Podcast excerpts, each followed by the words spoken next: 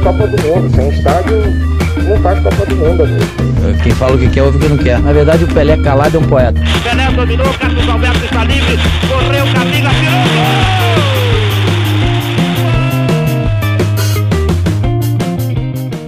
Olá, tudo bem? Tá começando mais um episódio do nosso Cornetas, o episódio de número 27. Hoje a gente vai falar sobre um tema que eu acho que muita gente vai falar durante essa semana, mas a gente vai começar a semana já falando sobre ele antes que todo mundo comece a falar, porque no dia 23 de outubro, na sexta-feira, é aniversário de 80 anos do maior jogador de futebol da história desse planeta. Pelé, Edson Arantes do Nascimento, completa no dia 23, 80 anos. Nasceu no, no, dia 23 de outubro de 1940, na cidade mineira de Três Corações. Foi criado também em Bauru, interior de São Paulo, e é um dos maiores ídolos da história do esporte, né? Se não o maior ídolo da história do esporte mundial. E é sobre isso que a gente vai conversar hoje, né? Falar dos 80 anos do Pelé. É um rei que transformou o esporte. Por que, que ele transformou o esporte? Eu acho que é essa a pergunta principal que a gente quer responder nesse episódio. Eu estou com o Bruno Araújo, nosso corneta mora aqui, que é, dá mais cornetada durante os episódios. Carlos Henrique Oliveira, de vez em quando dá uma, uma corneta mais forte. E o PV, que é famoso por esperar o episódio acabar para lançar as cornetas no finalzinho dos episódios. Tudo bem com vocês? Tudo bem, Bruno? Tudo tranquilíssimo, Rafael Moraes. PV, vamos ver se você solta uma corneta antes do final, né? Pra dar tempo de discutir mais hoje. Hoje eu acho que eu vou soltar bem no meio aí, pra Bruno entrar com tudo. Tá certo. CH, como é que foi o feriadão? Olá, Rafael, amigos corneteiros, Bruno, PV, amigos ouvintes. Tranquilo, nessa pandemia não há muito o que fazer, né? Não acabou não, apesar da, do pessoal estar tá na rua aí, não acabou não. Em casa, fazendo o que é necessário, né? visitando os pais, nada mais. Vamos começar esse episódio falando no geral, né? Por que que esse esse menino que saiu lá de Três Corações para Bauru e depois para Santos, por que que ele revolucionou o esporte? Ele transformou o esporte, Bruno, na sua opinião? Rafael, é, eu vou começar o debate aqui trazendo duas falas que eu acho super pertinentes. Uma do Sir Bob Charlton, ídolo do Manchester United, e uma de Tostão. Eu acho que essas duas definições resumem bem é, o que é Pelé para o futebol e o que é Pelé para o esporte. Bob Charlton disse o seguinte: às vezes sinto que o futebol foi inventado para esse jogador mágico. E Tostão disse o seguinte: é, Pelé tinha, em altíssimo nível, todas as virtudes e características técnicas, físicas e emocionais de um craque.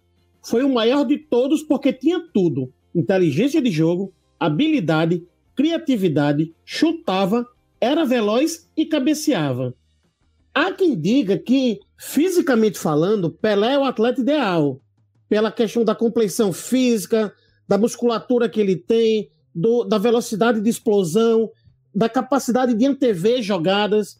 Então, em qualquer esporte, essas características transformam o atleta naquele personagem diferenciado.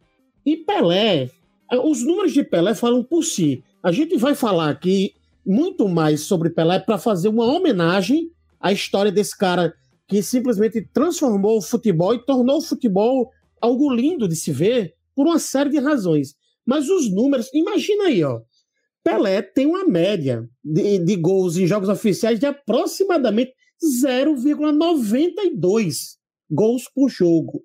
Em jogos não oficiais, a média ainda é maior, se levar em conta os jogos não oficiais, que são os amistosos, enfim. 0,94.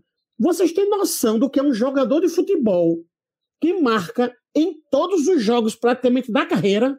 Isso é porque futebol, para mim, a essência do futebol é o gol.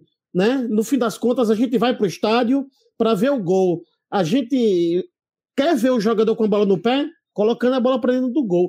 E Pelé fazia isso de todas as formas que você que está ouvindo pode imaginar. O primeiro gol dele foi feito com 15 anos de idade, quando ele estreou na equipe sênior do Santos contra o Corinthians de Santo André. Ele fez o primeiro gol numa partida internacional com a camisa da seleção brasileira contra a Argentina. O Brasil perdeu, mas ele fez o primeiro gol dele. O cara foi protagonista em duas Copas do Mundo, porque uma delas ele se lesionou, né? A de 62, salvo engano, ele se lesionou no meio da competição e acabou não sendo tão determinante, mas foi determinante em 58 com 17 anos. É o jogador mais jovem a conquistar uma Copa do Mundo e ele foi. É, a gente pode dizer que a carreira dele chegou ao ápice em 70, quando ele conquistou o tricampeonato com a camisa da seleção brasileira. O cara fez filme, o cara compôs, o cara foi capa de revista, o cara foi, inclusive, eleito Sir pela Rainha Elizabeth II. Tem o que discutir? Tem como dizer, ah, Messi, Cristiano Ronaldo, eles são excepcionais, são de outro planeta. Mas Pelé, a gente pode dizer, se esses caras são de outro planeta, de fato, Pelé é o deus do futebol. Ele, está, ele seria ainda maior do que um rei. Ele seria o deus do futebol. Eu tenho aqui a transcrição do próprio Pelé descrevendo esse primeiro gol que ele fez em 1956 contra o Corinthians de Santo André, que você falou, né? Ele diz o seguinte: assim que entrei em campo, um dos melhores jogadores do Santos, o Pepe, chutou para o gol. O goleiro desviou a bola e eu consegui pegar o rebote e marcar. Foi meu primeiro gol oficial como jogador, o primeiro de mais de 1.280 gols que marquei em minha carreira. Eu estava eletrizado e corri pelo campo socando ar de alegria. Quando o jogo acabou, o público do Corinthians estava de pé aplaudindo a gente. Os jogadores também foram muito gentis e vieram me cumprimentar. Desde cedo sempre foi um prodígio. E eu queria falar sobre isso contigo, CH. Ah, o Pelé nasceu em 1940, num, numa década em que não houveram Copas do Mundo por conta da Segunda Guerra Mundial. Né? 42 e 46 não aconteceram Copas. Teve 1950, Pelé era uma criança ainda jogando futebol no, nas ruas de Bauru. Tem até um, uma passagem que ele próprio relata que entrou dentro de casa, o pai dele, o Dondinho, que foi jogador também, estava chorando porque o Brasil tinha acabado de perder aquela Copa para o Uruguai. E aí o Pelé fala: pai, não se preocupa não, que eu vou entregar uma taça da, do mundo para você. E aí passou 54, em 58, com 17 anos, Bruno já contou essa história. Pelé é campeão mundial, fazendo o último gol, inclusive de cabeça, desmaiou na hora que fez a, cabeceou a bola. Imagina só o peso dessa bola. Ele desmaiou quando ele cabeceou. Depois de alguns segundos ele retomou e aí o Garrincha foi lá levantá-lo para comemorar já o título de campeão do mundo. Mas o que acontece é que a história do Pelé, ela se confunde muito com a história do sucesso do futebol brasileiro. Dá para afirmar que sem Pelé o Brasil não seria o país do futebol como ele é conhecido no mundo? Olha, Rafael, eu acredito que ainda poderia ter a força porque tivemos outros gênios, né? Garrincha, Tostão, Gerson, mas certamente teríamos mais dificuldades de ser o que somos hoje. Né?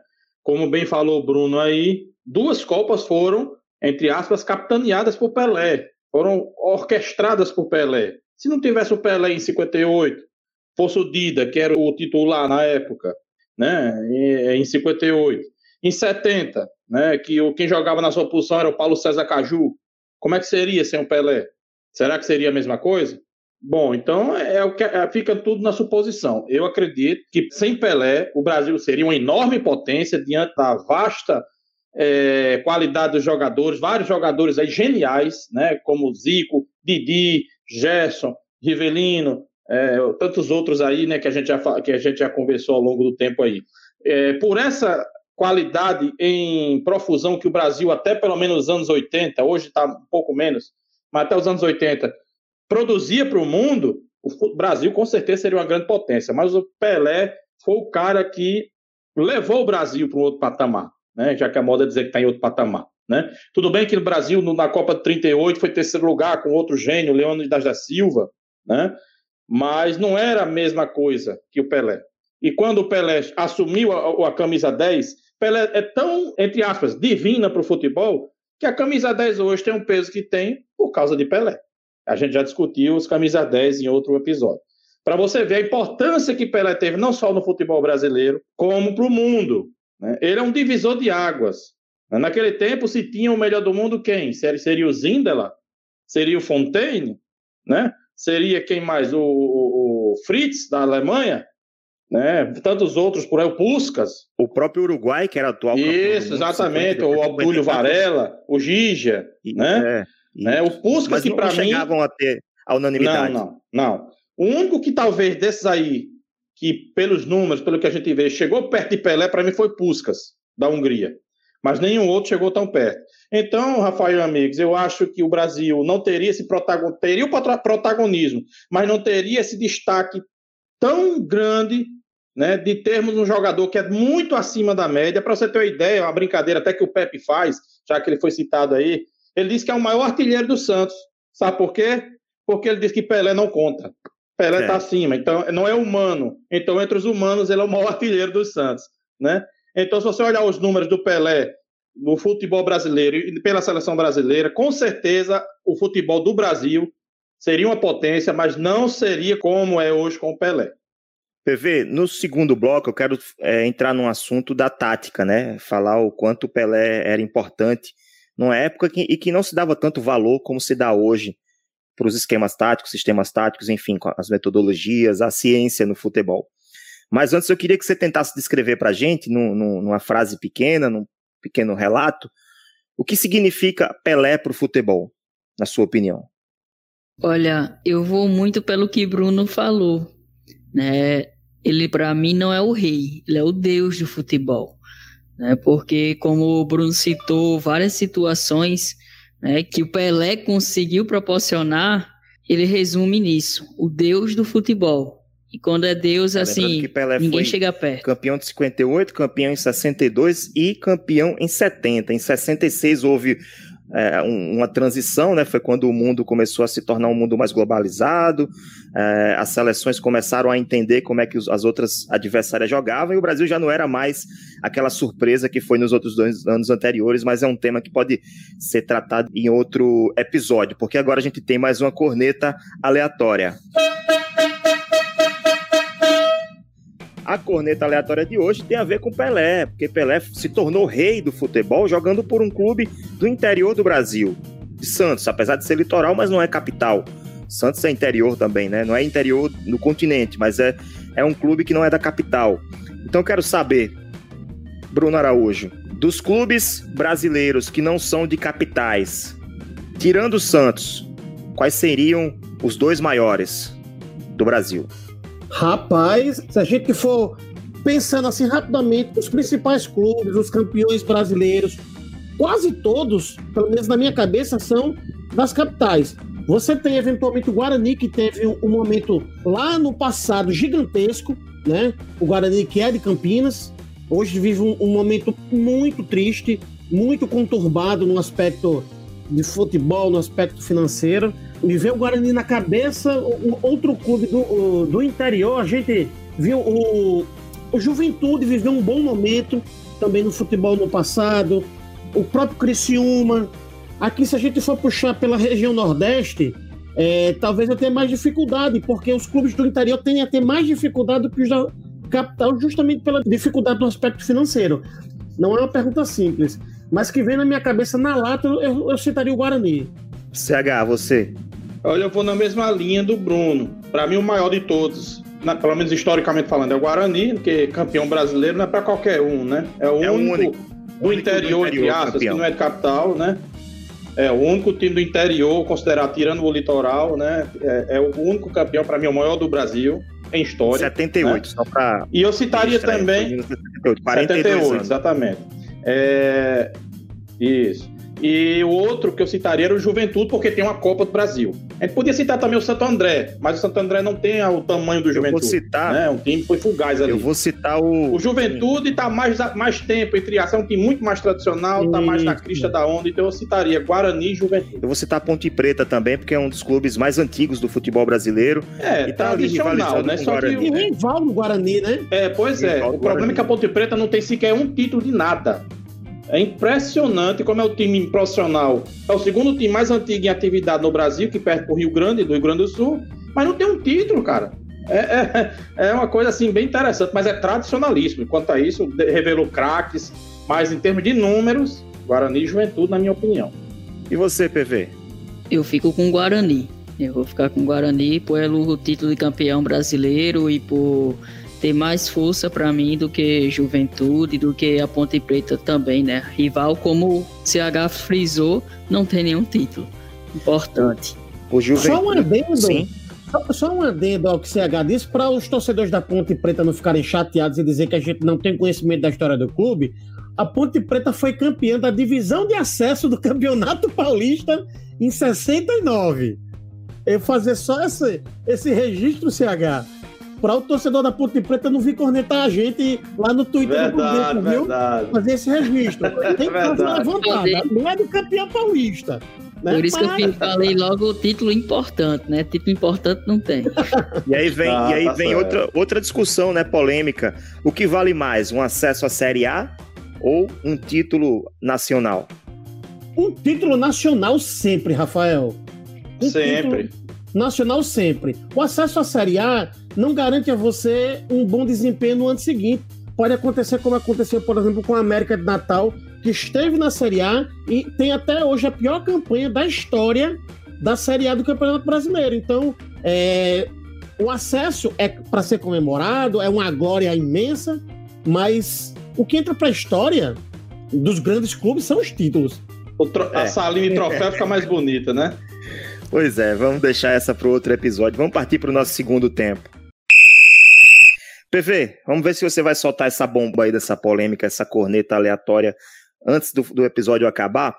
Taticamente, qual foi a importância do Pelé para o futebol?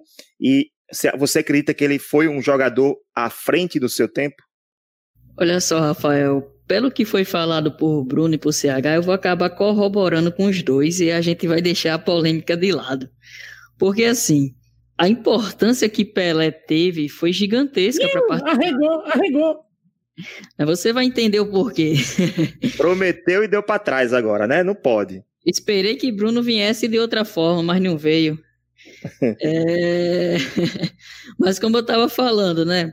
O Pelé, ele tem uma importância gigantesca pro, pro futebol. Como o CH é, soltou aí, falou, quando a gente vai para o conceito de camisa 10 do futebol, ele fala totalmente as características de Pelé em campo. Então, assim, para mim ele estava à frente do tempo, porque a- a- naquele tempo a gente não se falava de tática, não era algo prioritário para as pessoas, era a qualidade técnica, era o jogo em si, era o, o toque de bola, era o drible. E Pelé ele conseguia ter tudo nele só, né? Assim, só ele tinha todas as, as funções, todas as características.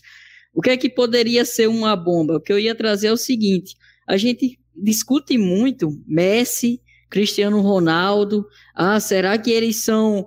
é, é, porque eles são quatro, cinco vezes melhores do mundo, será que eles já chegaram a atingir Pelé? Aí eu vou olhar só um pouquinho da parte técnica. Se você pegar as funções, é, é, as características que Messi tem em campo, e se você pegar as características que Cristiano Ronaldo tem em campo, se você juntar as duas, dá Pelé. Mas se tiver eles separado, eles não conseguem chegar ao nível de Pelé. Então, é algo que a gente não tem como comparar, né? Por isso que eu estou dizendo, eu vou corroborar com o Bruno, com o que ele falou. Não tem como de criar uma polêmica numa situação como essa, porque para mim não tá existe- comparando, né? Não, mas a, olha a, só. a partir do momento que só. você fala que os dois são. A soma dos dois dá o Pelé, você já tá comparando. Mas, o Mas é quero preciso dois para dar um. Não é comparação, né, Rafael? Peraí. Exatamente. Eu vou- tá falando eu vou que o Pelé é melhor. PV agora. como eu falei antes, eu vou trazer o Messi e Cristiano Ronaldo porque todo mundo quer comparar o- a Pelé. Não existe comparação. Eu estou mostrando fatos, resultados que não tem como comparar. É outra situação. Além, a gente pode falar, Chega mas ele viveram um momento diferente do futebol. Agora tá, é, é mais tático, agora é, é- é- a marcação é maior, é mais, é mais difícil. Mas a gente tem- aí vai ficar no si. É uma suposição. E aí a gente pega os desempenhos, resultados. Resultados, Pelé é completo. Tem chute, tem cabeceio, tem o drible, tem um passe. A gente vai para a parte de tática. Jogava aberto, jogava de meia, jogava como centroavante, tinha uma visão de jogo excelente, era veloz, Era goleiro também, viu? tinha força. Era goleiro. Também jogou de Pois goleiro é. na- no início. Eu ia falar isso, rapaz. Vocês estão esquecendo que até goleiro o cara foi e mais. Nunca levou um gol. Pois é. Nunca levou um gol. Tão bom que o cara é. história do futebol, CH. Ele era goleiro quando ele era conhecido como Dico. Ele era o Dico, não era nem Pelé ainda. Pois é, então assim, como é que dele. a gente vai comparar. Eu estou trazendo os fatos para mostrar que tipo não há comparação. Por isso que Pelé, para mim, é o deus do futebol. Ninguém chega perto. Bruno. É, assim, esse aqui é um programa de homenagem. E, curiosamente, o gol mais bonito da história de Pelé enquanto jogador de futebol não foi filmado. A gente fazendo uma busca é, a relatos diversos. E aí eu Foi filmado, um relato... mas perderam o filme, viu, Bruno? Foi filmado, mas perderam o filme. Infelizmente, se foi, foi filmado e perderam o filme, a gente não tem como ver. Porque a gente acaba dependendo dos relatos de quem viu, né? E é curioso, porque a gente tem memória de videotapes que a gente viu diversos, de vários gols que tem na internet, gols incríveis. Mas o que é citado é de um jogo de Pelé com a camisa do Santos, num jogo contra a Juventus. E aí tem um relato de um, de um jornalista da, de, do jornal A Tribuna, e ele, eu vou trazer aqui rapidamente o relato do gol. Ele foi testemunha da jogada, o jornalista Ari Fontes, e ele descreve assim o lance num texto que está publicado no site do Santos, quando eles rememoram esse gol né, do, do Pelé no aniversário do gol. Aos 42 minutos ocorreu o tento joia de Pelé, que fez vibrar a grande assistência. Em manobra de Doval e Coutinho, a pelota se ofereceu ao Scratchman, que, num de seus lances característicos, encobriu Homero, colhendo a bola à frente. Clóvis interveio e também foi superado com idêntico golpe. Por último, saiu da meta o arqueiro Mão de Onça e, igualmente, Pelé o encobriu, ficando com o arco vazio à sua disposição. Antes da aproximação de qualquer outro defensor juventino, o atacante Santista lançou o corpo ligeiramente para diante e, com um sutil golpe de testa, atirou a esfera às malhas. Então, você percebe que o cara fez uma fila trocando em miúdos, deu tapa por cima do goleiro e completou de cabeça para o fundo do gol. E você vai vendo a narração disso, você imagina a jogada Pelé com um drible curto, rápido, potente, se livrando da marcação, dando tapa por cima do goleiro e colocando para o fundo do gol. Mostra a versatilidade de Pelé. Tem aquele gol de cabeça que ele coloca a bola de cabeça. Não lembro contra quem foi. CH tem a memória melhor que a minha. Talvez ele traga aí. Às, essa vezes, é, às vezes não é a memória, né? Porque ele acompanhou. É, acompanhou estádio, também então. e tal. Isso é verdade, Rafael. Bem lembrado. é, CH, eu não vou responder a sua hostilidade aqui no vídeo, não, tá? Ele foi violento. Você que está ouvindo, você que tá ouvindo não está vendo a reação do CH. Ele ficou agressivo aqui no vídeo. Ele usou Mas, a mão. coisas da idade. É, então, Pelé coloca de cabeça como se pusesse com a mão. Tem uma outra jogada que ele dá o toque de chaleira por, por cima do marcador e completa de primeira antes da bola cair. Então, assim, a versatilidade de Pelé, Pelé fazia gol de falta também. É brincadeira um negócio desse. É brincadeira esse, um negócio desse. E esse gol de, de, placa, esse gol de placa, que não é o gol de placa, na verdade, com o jogo contra o Fluminense, esse primeiro golaço, da, digamos assim, o mais bonito da história do Pelé, aconteceu em 2 de agosto de 1959, Campeonato Paulista contra o Juventus da Moca, no estádio lá do Juventus, o Conde Rodolfo Crespo. E tem um busto do Pelé lá para homenagear por esse feito. Né? Quem presenciou disse que nunca viu tamanha obra de arte no futebol. Eu quero falar de outro aspecto do Pelé que a gente acaba até esquecendo, né? Gente, tem muita gente que critica o Pelé, Pelé politicamente, Pelé com opiniões. Inclusive, na abertura do podcast, tem o, um, uma opinião do Romário sobre o Pelé, falando que Pelé calado é um poeta, e depois a gente manda a resposta, né? Pelé dando passe para o Carlos Alberto, Carlos Alberto Torres fazer um, um dos gols mais bonitos de, do Brasil em Copas do Mundo. Mas um outro aspecto, o Pelé, ele desde muito cedo ele foi muito venerado, muito existia muita pressão. Tem a parte de ser o ídolo, de ser o cara que é adorado, mas ao mesmo tempo tem muita pressão pelo desempenho, pelos resultados, né? E no livro Pelé, a importância do futebol, é, ele descreve um pouco disso. Se vocês prestarem atenção, muitas das entrevistas do Pelé, ele fala dele próprio em terceira pessoa. Ao longo, ele fala o seguinte: ao longo dos anos eu vi muita gente franzir a testa quando às vezes eu falava do Pelé na terceira pessoa. O Pelé marcou dois gols hoje, mas ele sentiu que o Pelé se sente muito contente por estar aqui hoje em Berlim. Então ele, ele responde por que, que ele fazia isso. Ele fazia por necessidade. Havia certos aspectos de ser o Pelé que eram muito difíceis de compreender, até mesmo ou especialmente por ele. Ele fala por mim aqui no livro, né? Claro que ele escreve em primeira pessoa. Ser E ter sido objeto de tanto amor e devoção é uma verdadeira honra. Eu sempre me senti muito tocado e lisonjeado pelo carinho que recebi das, das pessoas de todas as partes do mundo.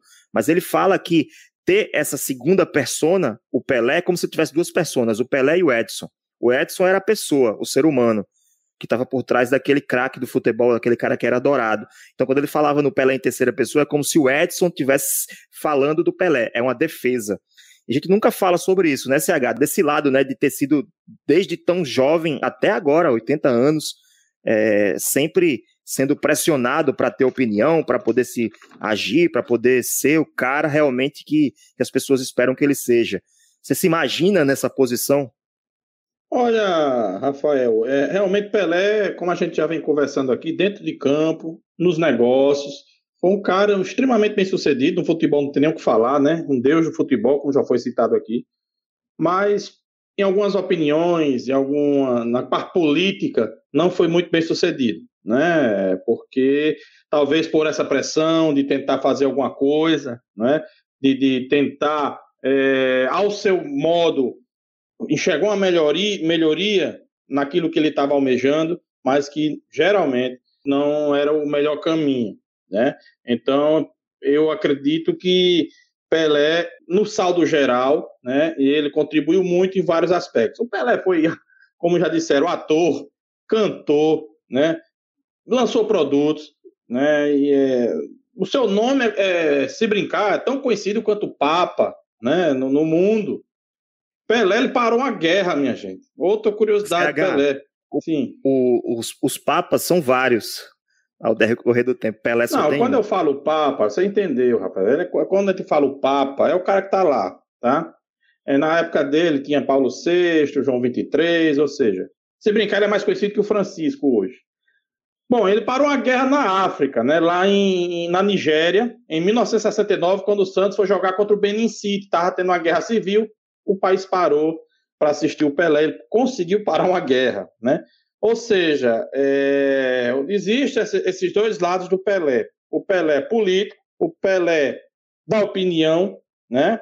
que ele dá as escorregadas dele, como todo ser humano, né? e muita coisa eu discordo dele. Quando o Romário falou aquela do Calado é um poeta, realmente, é, em alguns aspectos eu também considero, né? mas não há o que negar né? que Pelé é aos concursos, é né? um cara que é, consegue levar o esporte, não só o futebol, o esporte ao patamar mais alto possível, né?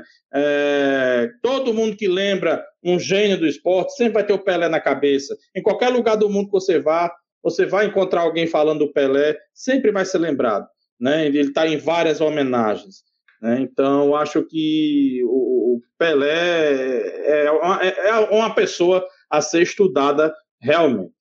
Só para, é, pegando um gancho do que você falou, CH, o Pelé tem um. Você falou que ele tinha um busto, né? Em, em algum local, não lembro agora onde você falou. Mas o Pelé tem um no estádio do Juventus em São Paulo, lá na Moca. Sim, lá na Moca. Aqui em Natal tem, tem uma, uma estátua do Pelé também, que fica é, o corpo inteiro, né? Ele em pé, com a mão na cintura, é, com o pé na bola, a bola no chão, e fica num hotel, deixa eu só tentar lembrar, do The King Hotel, em Ponta Negra. Desconhecia essa, essa Estádio de Maceió é Rei Pelé, né? É o Rei Pelé, né? Que até Sim. antes a lei permitia que pessoas vivas fossem homenageadas em obras públicas. Hoje não mais. Como não pode retroagir, o estádio uhum. continua Rei Pelé até hoje. Eu não sei se, se procede, mas se eu não me engano, esse, esse hotel, The King, o nome já sugere, é, um, é uma, uma rede de hotéis do próprio Pelé. Ele é o proprietário do hotel. E tem essa estátua dele lá.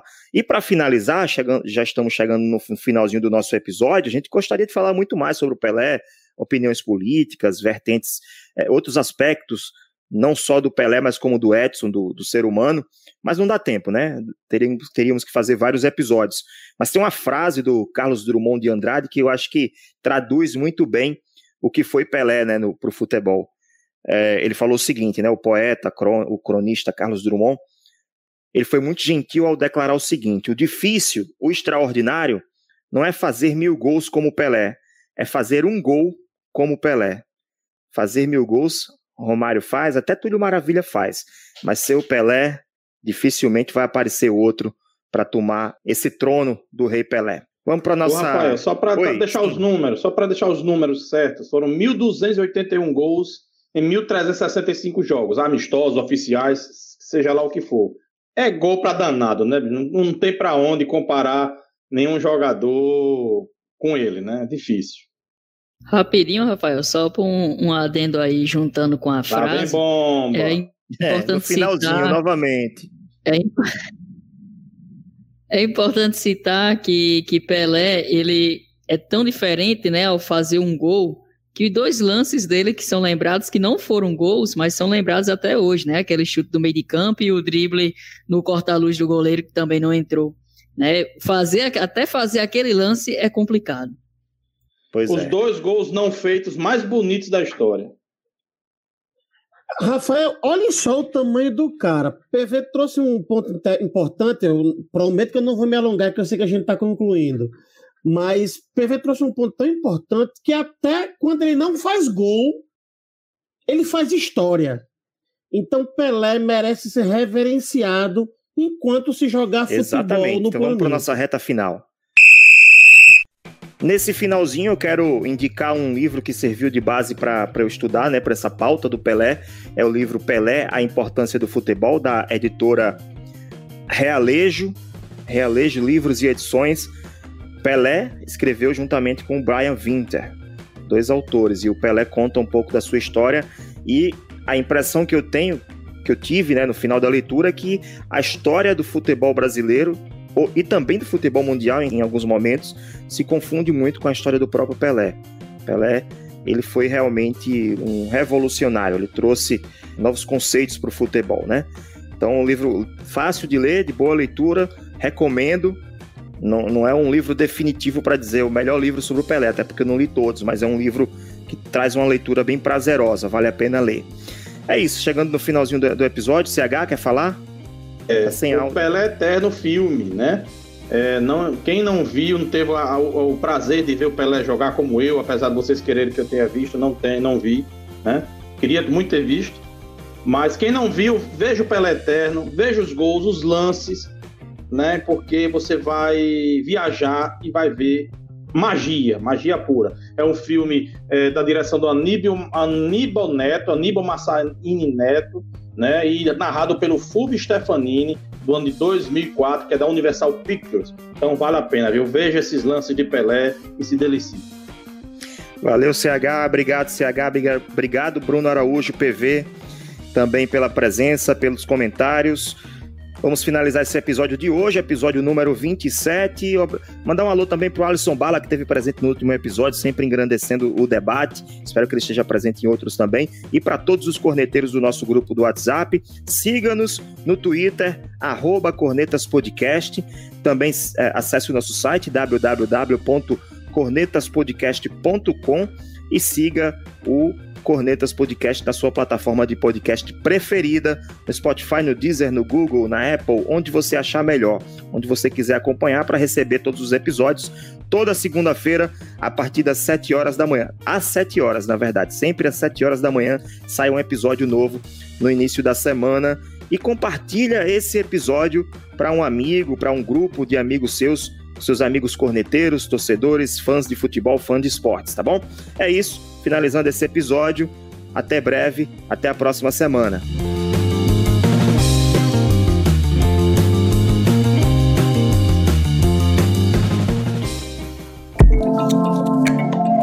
Este podcast é produzido por Play Áudio Rádio Indoor. Play Áudio Rádio Indoor.